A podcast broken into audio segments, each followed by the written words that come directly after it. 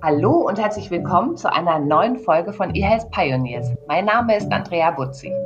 Corona wird hoffentlich bald bezwungen sein, aber die wirtschaftlichen Folgen werden noch Jahre nachwirken. Ein Problem nicht nur für Firmen wie Lufthansa und Galeria Kaufhof. Auch vielen Gründern geht gerade die Luft aus. Finanzierungsrunden verschleppen sich und Investoren scheinen in eine Corona-Starre gefallen zu sein.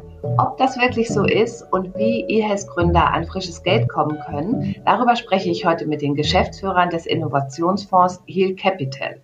Herzlich willkommen, Eckhard Weber und Dr. Christian Weiß. Hallo. Hallo zusammen. Stellt euch doch kurz einmal vor, wer seid ihr und was macht ihr? Sehr, sehr gerne mache ich das. Ich würde kurz zu Heal Capital anfangen und dann kurz zu mir, Christian Weiß.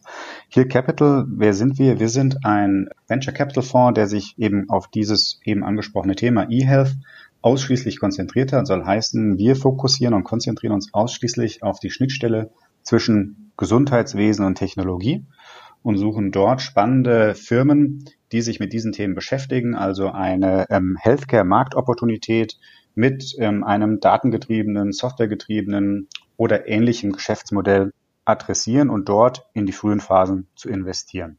Mhm. Das machen wir jetzt seit äh, Beginn des Jahres operativ. Ich persönlich mit Eckert, einer der beiden Partner und unseren weiteren Teamkollegen, bin eben einer, wie du sagtest, hier einer der Geschäftsführer hatte vorher schon die Gelegenheit, im Rahmen eines anderen Venture Capital Fonds mich mit eben auch ganz klassischen Life Science Themen wie MedTech oder Drug Development, ganz klassischen Software- und E-Commerce Themen auseinanderzusetzen mhm. und eben insbesondere aber auch diesem Thema Digital Health oder Tech-Enabled Healthcare, wie ich es eigentlich lieber nenne.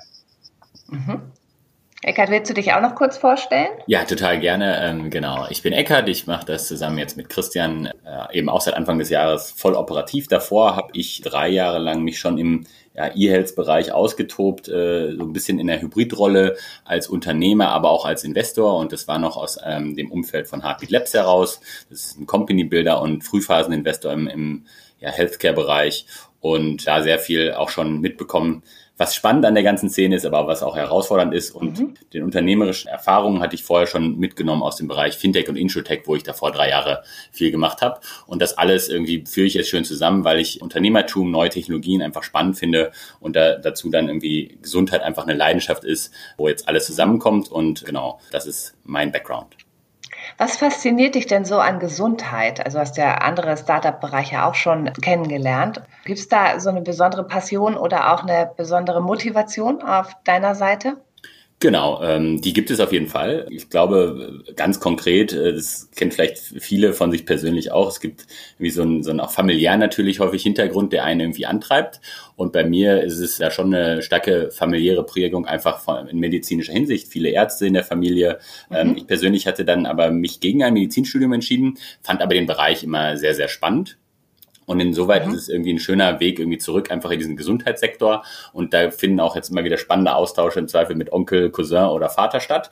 Ähm, viel, viel spannender oder interessanter. Wir müssen dann immer herhalten für Markteinschätzung wahrscheinlich. Ganz genau, also ganz operativ teilweise, ja. Wie siehst du das denn als, äh, ich sag mal, Chefarzt im Krankenhaus für Abteilung XY? Mhm. Das ist manchmal ein mhm. ganz spannender Einblick. Aber vielleicht der fast noch spannendere Aspekt für mich ist gerade einfach das Potenzial, dass man, wenn man die Digitalisierung und, und neuere Technologien einfach mal ausschöpft, den man in dem Markt wirklich an Mehrwert noch schaffen kann. Und da möchte ich mitgestalten.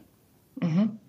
Könnt ihr noch mal in zwei, drei Sätzen das Konstrukt von Hill Capital erklären? Sehr gerne. Das ist aus meiner Sicht recht, recht einfach erklärt. Im Endeffekt sind wir ein dedizierter Venture Capital Fonds, ja, sind eben also ein Team von ja, perspektivisch fünf, sechs ähm, Personen, sitzen hier in Berlin und investieren in frühphasige Investoren. Ähm, wir haben ganz klassisch eine GP-LP-Struktur. Wir als GP sind die operativen äh, Fondsmanager und Investoren und haben mhm. eben gleichzeitig circa 20 ähm, LPs.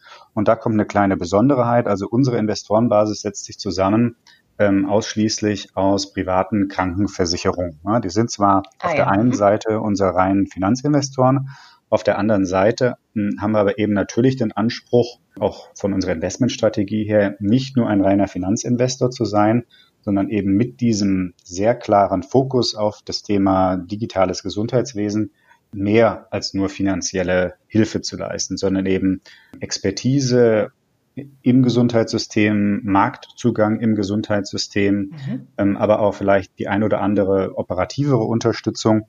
Und deswegen haben wir eben also A, einerseits die Möglichkeit hier die Kooperation mit unseren Investoren anzusprechen und anzutriggern, haben aber eben auch Partner über Flying Health und ähm, Heartbeat Labs, mhm. die sich ebenfalls im Gesundheitssystem ja schon länger mit dem Thema Digitalisierung beschäftigen und dort dann uns vom Fonds auf der einen Seite, aber eben auch perspektivisch Portfoliounternehmen auf die eine oder andere Art und Weise ähm, helfen und unterstützen sollen. Mhm. Ich hatte ja in meiner Anmoderation schon gesagt, wir erfahren ja auch gerade eine Wirtschaftskrise, die ja auch noch sicherlich Monate und vielleicht sogar Jahre anhalten wird. Es gibt ja gerade aber im Health-Bereich viele Anbieter von Gesundheitsanwendungen, die vielleicht sogar in Corona so in Vorleistung getreten sind, ihre Produkte oder Apps auch kostenlos angeboten haben und jetzt auch tatsächlich die Schwierigkeiten spüren, das zu finanzieren. Ist es gerade leichter, Investoren im E-Health-Bereich zu gewinnen, weil der Markt gerade so anzieht oder ist es eher auch schwierig? Am Ende sind es beide Teile. Also mhm. was wir beobachten, ist natürlich das, was der gesamte ja, Investitionsmarkt, äh, aber auch ganz stark dann natürlich im Venture Capital gerade ähm, durchlebt. Das ist ein Zusammenzucken, nenne ich es mal, und mhm. wirklich erstmal schauen, ähm, wo habe ich denn schon Geld investiert, wie sehen diese Unternehmen aus, muss ich da noch nachfinanzieren und insoweit zieht sich, sage ich mal, der ganze ähm, Investorenmarkt etwas zurück und evaluiert erstmal die gesamte Situation.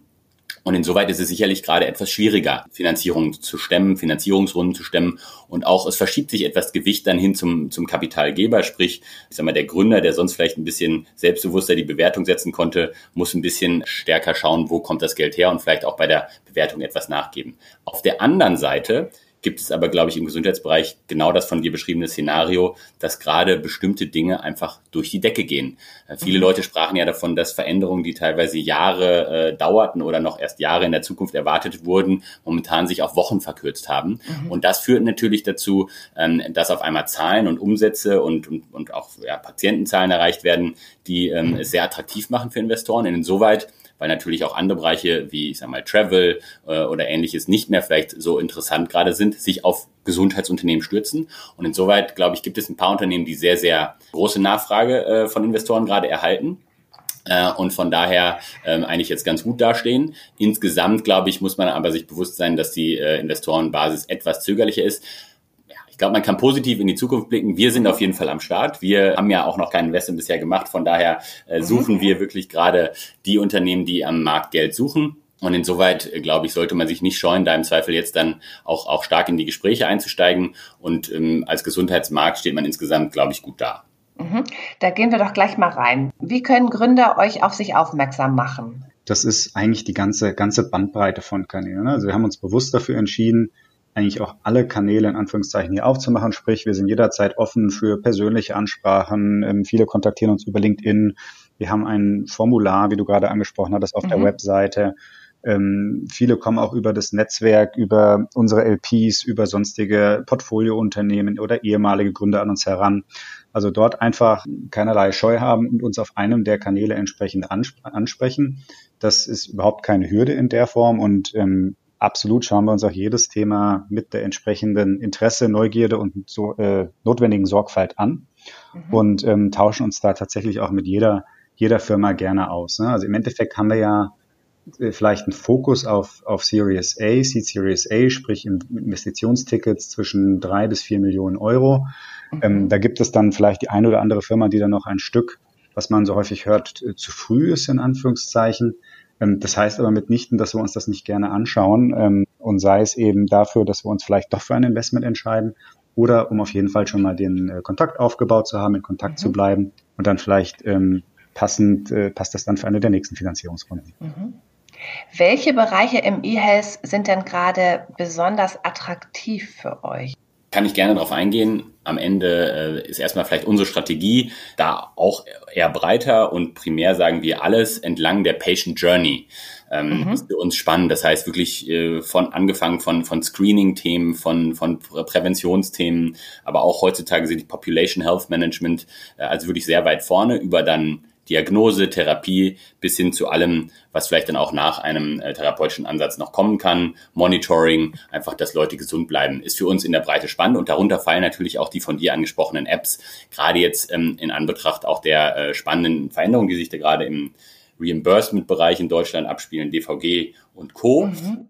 Mhm. Aber genau, du hast angesprochen, was geht eigentlich durch die Decke und durch die Decke gehen, glaube ich, solche Lösungen, aber eben auch, was wir Enabler-Themen nennen. Ähm, also Themen, die eigentlich jetzt den klassischen Healthcare-Providern, Ärzten, Psychotherapeuten oder wem auch immer eigentlich ermöglichen, ihre Dienste auch immer noch zu erbringen, obwohl man sich vielleicht nicht mehr in Angesicht zu Angesicht trifft, sondern mhm. einfach eben digital miteinander kommuniziert. Also die klassische Videosprechstunde oder die App-Therapie für den Rücken, die dann von meinem Orthopäden verschrieben wird. Genau, das auf jeden Fall. Und ich glaube aber auch in Bereichen, in denen man jetzt nicht immer sofort dran denkt, und sei es in der Pflege, äh, sei es aber auch äh, in der Psychotherapie, also einfach viele Dinge, wo man bisher auch oder wo man äh, auf der Seite des Erbringers heutzutage immer noch eigentlich erwartet hat, dass das meiste immer noch vor Ort in einem Büro, in einer Praxis oder ähnlichem stattfindet, mhm. dass da einfach auf einmal eine ganz andere Offenheit besteht, dass man das auch teilweise jetzt erstmal digital probiert, weil es eben in Zeiten von Covid notwendig ist aber vielleicht auch eben langfristig sich als Trend zum gewissen Maß, nicht in der Art und Weise, wie wir es die letzten acht bis zwölf Wochen gesehen haben, aber äh, doch festsetzen wird. Gibt es denn auch ein No-Go, wo ihr als Investoren sofort aussteigt? Also was Gründer auf jeden Fall vermeiden sollten, wenn sie mit euch zusammenarbeiten wollen? Glücklicherweise, glaube ich, kann man dazu sagen, dass das ähm, in den Gesprächen, die wir jetzt bisher geführt haben und auch, glaube ich, in unserer vorherigen Karriere eigentlich zum Glück so gut wie nie vorkommt. Aber sicherlich äh, gibt es Themen, die die Red Flags aufzeigen. Und mhm. jetzt bei mir persönlich geht es da ganz stark um einfach Transparenz, Ehrlichkeit, die mir wichtig sind. Am Ende sind wir Investoren, die eine langjährige Partnerschaft mit den Gründerteams eingehen. Da muss man sich mhm. gegenseitig sehr stark vertrauen können. Ja, ein Gründer hat äh, mal gesagt, das ist ja wie eine Ehe. Da muss man beim Dating auch schon richtig aufpassen, mhm. sonst kann man richtig Schwierigkeiten bekommen, wenn man einfach die, wenn die Chemie auch nicht stimmt. Genau, deshalb, das gilt, glaube ich, auch in beide Richtungen. Also es gibt sicherlich auch für Gründer No-Gos von Investoren. Von daher, ähm, ich glaube, das Thema Transparenz, Ehrlichkeit ist einfach in beide Seiten, in beide Richtungen total wichtig. Mhm. Und da muss man, glaube ich, einfach aufpassen. Und man hat ja immer häufig so diesen, diesen ersten Pitch, Elevator-Pitch teilweise wirklich in der Kürze dargestellt. Und ich finde da, klar muss man die Themen positiv darstellen. Man muss ja auch optimistisch sein, seine Ziele zu erreichen. Man muss aber trotzdem aufpassen, dass man nicht einfach, glaube ich, da immer die Themen verdreht und am Ende bei uns als Investor vielleicht den Eindruck hinterlässt, dass das schon übertrieben beschönt war und äh, wir schauen uns eh alles in der Tiefe an. Wir müssen unsere Due Diligence ja. machen, wir verwalten fremde Gelder, da muss man genau schauen, in was man investiert und am Ende fällt dann doch meist alles auf und dann wäre es eigentlich schade, äh, wenn man dann merkt, da ist einfach nicht transparent gespielt worden. Das ist, sag mal so, geht in Richtung eines No-Gos, wo wir dann wahrscheinlich auch sehr klar aussteigen würden aus dem Prozess. Mhm. Als ich angefangen habe in der Szene, da sprach man ja immer noch tatsächlich von diesem klassischen Elevator-Pitch. Heute kennt man ja eher so Szenerien aus Höhle der Löwen. Was ist denn eigentlich die Realität? Ich glaube, dass der, der wichtigste Teil ist hier, dass es häufig und meistens ja tatsächlich ein langwieriger oder ein längerwieriger Prozess ist und eben nicht der 15-Minuten-Pitch und dann gibt es eine Entscheidung in irgendeiner Art und Weise, sondern man lernt sich erstmal kennen, sei es über einen initialen Pitch, über einen Austausch beim Lunch, auf einer Konferenz oder ähnliches. Mhm. Und dann gibt es ähm, einen längeren Prozess über mehrere Wochen, vielleicht zwischen vier und im Zweifelsfall auch mal äh, zwölf Wochen, je nach Thema, wo man sich sehr genau kennenlernt, verschiedenste Teammitglieder kennenlernt, ähm, auf inhaltlichen, aber auf persönlichen Ebenen, weil eins ist, ist natürlich ganz, ganz wichtig bei, bei den meisten Unternehmen, die wir sehen, im Endeffekt ist es nach wie vor ein Investment in ein, in ein Team, ja, wo wir uns am mhm. Ende die Frage stellen müssen, glauben wir, dass dieses Team das Richtige ist, die Vision, die sie dort haben, umzusetzen oder gegebenenfalls auch so anzupassen auf dem Weg, wenn das eben notwendig ist. Ja. Das heißt, es ist einfach viel mehr als ein ein in Kontakt entschei schnelles Entscheidungsthema, ein Kennenlernen, ein Austauschen und ähm, auch ein Schauen, ob man ja, zusammenpasst für eine längerfristige Arbeit. Ja. Mhm. Gehen wir nochmal auf Ihr Capital zurück. Ihr habt ja 100 Millionen zu verteilen, wenn ich das richtig gelesen habe. Also das ist die Zielgröße. Wir sind fast dort. Also man kann auch noch Geld reingeben bei euch, aber ihr gebt es auch raus. Genau. War es schwer, das Geld einzusammeln? Genau, ich glaube, einen Fonds aufzulegen ähm, ist, ist nie ganz einfach, weil es einfach relativ lange dauert, weil es einfach viele ähm, Details gibt, die man über, über lange Etappen immer wieder ähm, weiterentwickeln muss. Ähm, am Ende geht es da auch einfach ja um sehr viel Geld. Ich glaube, es war insoweit ein äh, etwas besonderer Prozess, da hier auch, ich sag mal, mehrere Themen zusammenkamen. Das eine sehr starke auch oder ein sehr starkes Interesse seitens der privaten Krankenversicherung, die ja unsere Investorenbasis darstellen, gab, einfach digitale Innovation zu treiben. Und gleichzeitig sahen wir positive Entwicklungen in der im Bereich Regulierung im, im Markt digitale Medizin. Ähm, wir haben gesehen, es gibt spannende Unternehmerteams äh, und so kam vieles zusammen, dass es vielleicht sogar ein bisschen schneller ging als, als ähm, andere Fonds. Aber am Ende, mhm. nein, es dauert natürlich und äh, wir sind eben noch dabei. Die Zielgröße von 100 Millionen ist fast erreicht, aber es ist einfach ein recht langwieriger Prozess, wo am Ende auch, wie bei Investments, die wir am Ende in Startups machen, es primär um Vertrauen auch geht, äh, dass man aufbaut über die Zeit. Und ich glaube, das hat dann irgendwann sehr gut geklappt. Und jetzt ähm, sind wir aber so weit, dass wir eben das Thema abgeschlossen haben und darum jetzt geht, unser Geld in den Markt zu bringen. Mhm. Können wir noch mal genauer auf die Motivation der privaten Krankenversicherung eingehen? Ist das eine Motivation, die eher so daher kommt, dass man sagt, wir fördern jetzt digitale Innovation in dem Bereich, die dann auch, die wir dann auch einsetzen möchten oder die wir dann auch im Einsatz sehen möchten, weil es das Gesundheitssystem verbessert, auch effizienter, effektiver macht? Oder was ist da die Motivation? Genau, ich glaube, das fasst es schon ganz gut zusammen. Ähm, mhm. Also aus meiner Sicht war die PKV ja grundsätzlich auch immer schon innovationsfreudiger äh, Ansatz äh, im, Bereich der Gesundheitsversorgung. Und das war, glaube ich, auf deren Seite äh, einer der ähm, Treiber, dass sie gemerkt haben, dass sehr viel im digitalen Bereich passiert und sie auch da gerne mit unterstützend ähm, voranschreiten möchten. Und äh, in diesem Zuge gab es äh, einfach einige Gespräche, damals eben noch mit Happy Labs und Flying Health, äh, wie man genau so etwas umsetzen kann. Und da kam man relativ schnell dann eigentlich darauf, dass man sagt, man braucht einen Standalone Venture Capital Fonds, der sich eben genau um die Finanzierung von, von Themen in dem Bereich kümmert, aber immer mit der Intention, das Hauptziel ist Patient Outcome.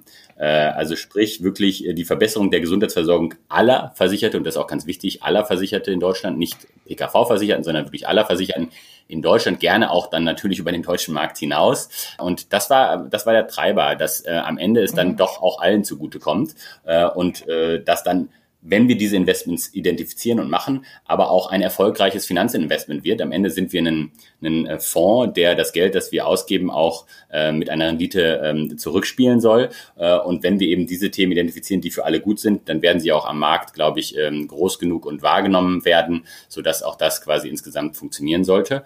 Und das war der Haupttreiber hinter Heal Capital. Mhm. Mhm. Es gibt ja so dieses Stichwort vom Payer zum Player, also dass Versicherungen jetzt natürlich auch Innovationen mit beeinflussen können. Also ihr macht das über euren Fonds, aber die GKV darf ja nach Wunsch von Jens Spahn über das DVG jetzt auch in Startups investieren. Was denkt ihr, ist das grundsätzlich ein Weg, unsere Medizin digitaler zu machen? Und werden die Versicherungen jetzt zu Treibern der Digitalisierung? Grundsätzlich ist, glaube ich, jeder Schritt in diese Richtung da sehr zu begrüßen. Ja, sei es das DVG selbst, äh, die Möglichkeit der GKV zu investieren, Heal Capital, auch dass mehr und mehr Softwarefonds sich dem Thema Tech-Enabled Healthcare zuwidmen. Also alles das ist aus meiner Sicht sehr, sehr, sehr positiv. Mhm. Äh, klar ist auch, das Ganze kann nicht nur von einem dieser Spieler oder dieser Bereiche getrieben werden. Also nur die Versicherung, nur die Ärzte, nur die, die, die Venture Capital Fonds werden hier es nicht schaffen, das gesamte System zu digitalisieren, sondern es wird nur funktionieren, wenn dort alle entsprechend an einem Strang ziehen. Und gleichzeitig ist der Bedarf ja auch im, im großen Stil noch unendlich hoch. Ja. Mhm. Einer der Gründe, warum wir jetzt hier mit Heal Capital in der Form aktiv sind, ist eigentlich, dass das, was wir zum Beispiel in den letzten Jahren jetzt im, im Fintech-Bereich und im, im B2B-Bereich allgemein gesehen haben, jetzt erwartet wird, dass es eben auch im Gesundheitssystem in Richtung Digitalisierung passiert. Ne? Und da gibt es so viele, unglaublich viele Möglichkeiten, ähm, dass einfach jede Initiative da absolut ähm, zu begrüßen ist. Mhm. Ne? Und ähm, insofern klasse, wenn dort auch die GKV aktiver werden können jetzt, klasse, wenn die PKV noch weiter aktiv werden können. Und hoffentlich ähm, wird sich da noch viel, viel mehr in dem Bereich von allen Spielern tun. Mhm. Könnt ihr vielleicht auch noch mal sagen, welchen Vorteil es hätte, Geld von Heal Capital zu nehmen im Gegensatz zur Finanzierung im Rahmen des DVGs? Genau, also grundsätzlich gibt es da auf jeden Fall Vorteile, wenn wir solche Unternehmen finanzieren. Ähm, und das ist auch ganz klar unser Wertversprechen, den wir an den, an, mit dem wir an den Markt gehen. Also wir wollen, wie gesagt, in Unternehmen investieren, die wirklich für alle Patienten am Ende einen Mehrwert schaffen. Und insoweit, wenn wir investiert sind, wollen wir natürlich schauen, dass wir diesen Unternehmen auch helfen, diese Ziele zu erreichen. Und das DVG ist, glaube ich, ein ganz toller Ansatz, der es jetzt ermöglicht, für digitale Apps eben hier eine ähm, Erstattung zu erreichen, die dann für alle gesetzlich Versicherten gilt. Die privaten Krankenversicherungen werden dann diese Lösung aber genauso erstatten. Und insoweit können wir in Bezug auf die privaten Versicherungen da vielleicht eine gewisse Beschleunigung erreichen, dass man, ähm, sollte es sich auf der GKV, DVG-Seite etwas hinausziehen, mhm. vielleicht schon schneller erreichen könnte. Zudem sind ja digitale Produkte auch, ich sag mal, in mannigfaltiger Ausführung möglich. Das heißt, vielleicht gibt es dann ähm, äh, auch noch andere Funktionen, weitere Funktionen, wenn bestimmte private Krankenversicherungen sagen, ich hätte gern aber vielleicht noch einen besonderen Aspekt in der Lösung. Aber grundsätzlich, glaube ich, geht es darum, dass man die Produkte, in die wir investieren, an den Markt bringt und dass es dann Erstattungsmöglichkeiten gibt. Und das, der größte Teil, 90 Prozent des deutschen Marktes, ist ja gesetzlich versichert, ähm, wird über das DVG und diesen Prozess am Ende kommen. Und wir würden versuchen, auch in dem Bereich mit unserem Netzwerk, mit unserer Expertise so gut wie möglich zu unterstützen. Mhm. Ich hatte ja vor kurzem mit dem Geschäftsführer von Otto Nova auch einen schönen Podcast äh, aufgenommen und da haben wir auch über den Zugang zu digitalen Services gesprochen und die Frage aufgeworfen, haben die Privatversicherte einen besseren Zugang zu Innovation im Gesundheitsbereich, also insbesondere technologische Innovation. Wie denkt ihr darüber?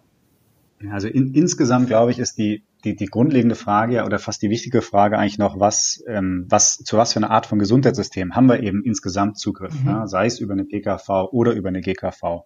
Und da können wir uns, glaube ich, insgesamt alle im Rahmen des Möglichen noch äh, sehr, sehr glücklich schätzen, was wir hier für Möglichkeiten in Deutschland das haben. Wir, glaube ich, auch gerade live erlebt, alle. Ähm, genau, das durften wir alle gerade erleben. Ja, und natürlich gibt es große Herausforderungen im Gesundheitssystem, eben sowohl auf der Digitalisierungsseite und für, insbesondere durch ganze Corona-Thematik jetzt mit Sicherheit dann auch auf der Kostenseite. Aber das wäre für mich eigentlich die, die Kernfrage, wie schaffen wir es eher, das Gesundheitssystem weit perspektivisch so entsprechend weiterzuentwickeln, dass man entsprechend den Zugang hat, sei es über GKV oder auch PKV. Mhm.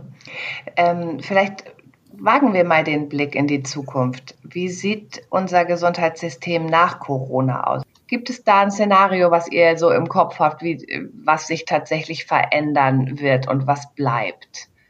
Also unsere Hypothese ist schon ganz stark, dass der Corona-Effekt dort nachhaltig sein mhm. wird. Ja, also was man ja teilweise gesehen hat in den Telemedizin fokussierten Startups, dass von, von jetzt auf gleich hier entsprechend die, ähm, die, äh, der Anteil der telemedizinischen Behandlung auf 80, 90 Prozent auf einmal angestiegen mhm. ist von irgendwie 0 bis 10 Prozent. Ja. Das wird mit Sicherheit nicht auf dem Niveau bleiben, das ist auch klar, weil es eben dann doch ähm, auch eben gewisserweise erzwungen war. Gleichzeitig ähm, werden mit Sicherheit viele sowohl auf Patienten, aber eben auch auf der Provider-Seite viele merken, hey, es geht ja doch ganz gut und vielleicht kann und möchte ich das nicht generell und viel mehr eben einbinden und haben einfach mal die Erfahrung gemacht, dass das dann doch eben funktionieren kann. Gleichzeitig äh, wird das nicht bedeuten oder glauben wir nicht daran, dass jetzt auf einmal sämtliche Ärzte dieser Welt ähm, digitalisiert und evangelisiert wurden im Sinne von einer Digital-Only Herangehensweise. ähm, das das glauben wir nicht, ja. Ähm, Eckert, vielleicht auch nochmal an dich die Frage. Du hast ja vorher auch im Fintech-Bereich und in anderen Bereichen gearbeitet. Hältst du denn den Gesundheitsmarkt insgesamt für am schlechtesten oder am schwersten zu ähm, digitalisieren? Also äh, irgendjemand sagte mal zu mir, der, der, die letzte Meile oder der letzte Schritt im Gesundheitswesen wird erstmal analog bleiben. Und da glaube ich auch dran, dass es in vielen Bereichen einfach noch so ist. Irgendwann. Was ist damit gemeint, dass man tatsächlich auch ähm, den, den persönlichen Kontakt ähm, zum Menschen hat? Es ist nicht mit gemeint, dass man einen Arztbrief geschrieben bekommt und ausgedruckt, sondern das ist eher so diese persönliche Touch. Ganz genau. Also wenn man irgendwann aus diesem wahrscheinlich äh, kippt von ich bin gesund äh, bis äh, rüber ich bin krank, dann kommt irgendwann doch immer noch, glaube ich, das Gefühl, jetzt brauche ich einen persönlichen Kontakt mhm. äh, und den häufig dann auch eben vielleicht irgendwann nicht mehr über ähm, reine Telekommunikationsvehikel. Aber der Vergleich zu, ähm, zu Fintech ist, glaube ich, super. Finanzen kann man natürlich zu einem gewissen Grad noch besser digitalisieren. Ich weiß nicht, wann ich das letzte Mal eine Bankfiliale betreten habe. Ich mache sozusagen alles schon seit Jahren nur online. Aber auch da hat es, glaube ich, Zeit gebraucht für viele Menschen. Und insoweit haben wir gerade mit der ähm, Covid-19-Erfahrung, äh, glaube ich, viele Dinge einfach ausprobiert von vielen Menschen.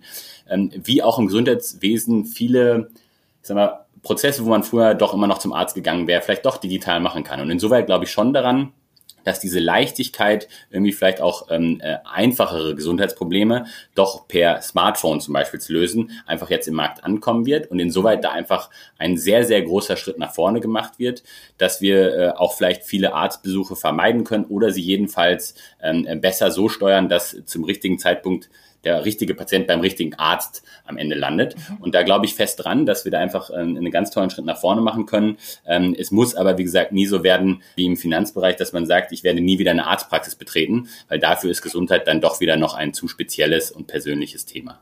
Mhm. Hast du da auch noch eine Vision, ähm, Christian? Also vielleicht irgendwie auch noch mal so in Richtung Innovation zu gucken, wo ihr auch schon Zukunftsmärkte seht, Robotik, künstliche Intelligenz? Sind das auch Bereiche, die ihr euch schon anschaut?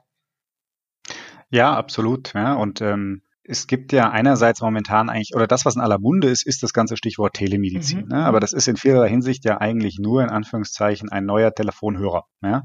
Klar ist aber auch, das kann ja nur der erste Schritt sein, sondern es geht dann vielleicht weiter. Wie können wir dann eigentlich das tägliche, also das äh, tatsächliche Thema der Dia Diagnostik mhm. einen Schritt weiter denken? Ja? Dass sich gegebenenfalls eben auch tatsächliche diagnostische Verfahren entweder über telemedizinische Anwendungen durch weitere ähm, Tools ähm, oder ähnliches herausfinden. Ähm, wie kann ich vielleicht tatsächlich äh, mehr digitale Therapien anwenden, sprich eben nicht nur ähm, irgendwelche Ernährungstagebücher oder ähnliches, sondern digitale Möglichkeiten, wo ich tatsächlich eine eigene Wirksamkeit entwickle.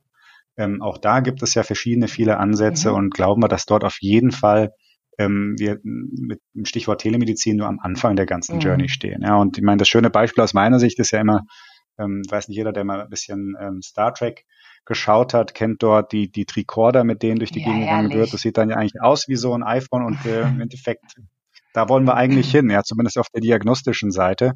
Und ähm, das ist noch ein Stückchen, aber ähm, ich glaube, Schritt, Schritt für Schritt gehen wir da in die mhm. richtige Richtung. Mhm. Ja, und im Travel-Bereich hätte ich dann gern das Holodeck, ne? Das wäre vielleicht auch ganz schön. Genau, das hätte momentan auch äh, guten Anklang, glaube ich, ja. Da nicht schon irgendwas. Ich habe echt schon überlegt, Mensch, das muss, muss doch irgendein Gaming- und VR-Anbieter muss doch da irgendwie sich was ausdenken können. Aber vielleicht ja. kommt das ja auch schon bald. Letzte Frage noch an euch beide als Mensch. Auf welche Innovation im Bereich E-Health freut ihr euch persönlich? Also ich bin, glaube ich, schon recht freudig, so mit jedem äh, neuen Device, das man am Markt sieht, zu schauen. Mhm. Aber immer auch ein bisschen mit nachlesen, wie wirklich wissenschaftlich das dann hergestellt wurde, äh, es einfach mal auszuprobieren. Ähm, die Apple Watch ist jetzt wahrscheinlich das, was jeder kennt. Ähm, es gibt ein ganz interessantes, glaube ich, neues Blutdruckmessgerät, das gerade entwickelt wird, das aber noch nicht am Markt verfügbar ist. Das finde ich sehr mhm. spannend und äh, würde es auf jeden Fall auch mal testen. Am Ende ähm, fände ich aber im interessantesten, hoffentlich erstmal noch nicht so weit sofort notwendig für mich, aber einfach Themen, wo eben aufgrund dieser Datenlage auch eine personalisierte Therapie möglich ist. Ja. Ich glaube, das mhm. ist äh, einfach auch in meinen Augen einfach das, das Spannendste, was sich die nächsten Jahre entwickelt. Wir sind einfach alle nicht gleich, äh, äh, ähm, sondern jeder ist doch individuell äh, in mhm. Bezug auf auch Therapien ähm, äh, und vielleicht auch Medikamenten, denen äh, äh, ausgesetzt werden sollte. Und da ist, glaube ich, noch ganz viel Potenzial. Christian, auf was freust du dich? Ich, ich hatte das ja schon kurz gerade angesprochen. Also ich persönlich glaube eigentlich an eine Tricorder-ähnliche Lösung mhm. und hoffe, dass uns das eigentlich einmal hilft, wenn wir dahin weiterkommen in die Richtung, auch ein bisschen weg zu kommen vom tatsächlichen Sick Care zu einem Health Care und entsprechend ähm, ja, frühzeitig das hinbekommen. Ja. ja, ist ein gutes Stichwort. Das Präventionsthema. Ne?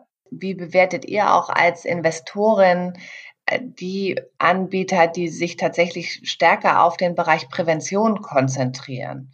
Ja, es gibt halt ja sag mal so, in einem Bereich, in dem Consumer- und Wellbeing-Bereich, mhm. gibt es ja sehr, sehr viel schon, was präventive Eigenschaften hat. Und häufig geht das dann, sei es im Mentalbereich, mhm. geht es um Meditation und ähnliche Sachen. In Richtung Diabetes oder Adipositas geht es um Sport und Bewegung, Rücken und so weiter und so fort.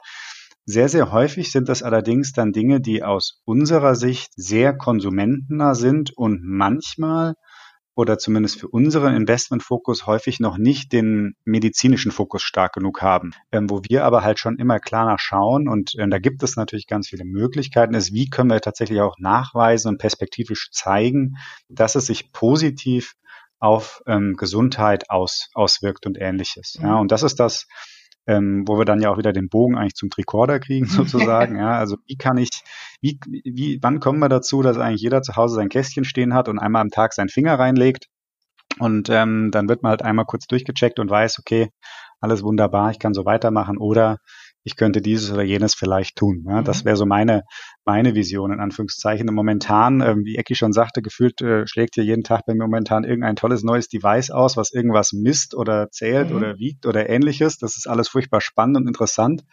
Aber so wirklich von der allumfassenden Lösung, ähm, wie eben gerade beschrieben, da sind wir halt noch ein Stück weg. Mhm.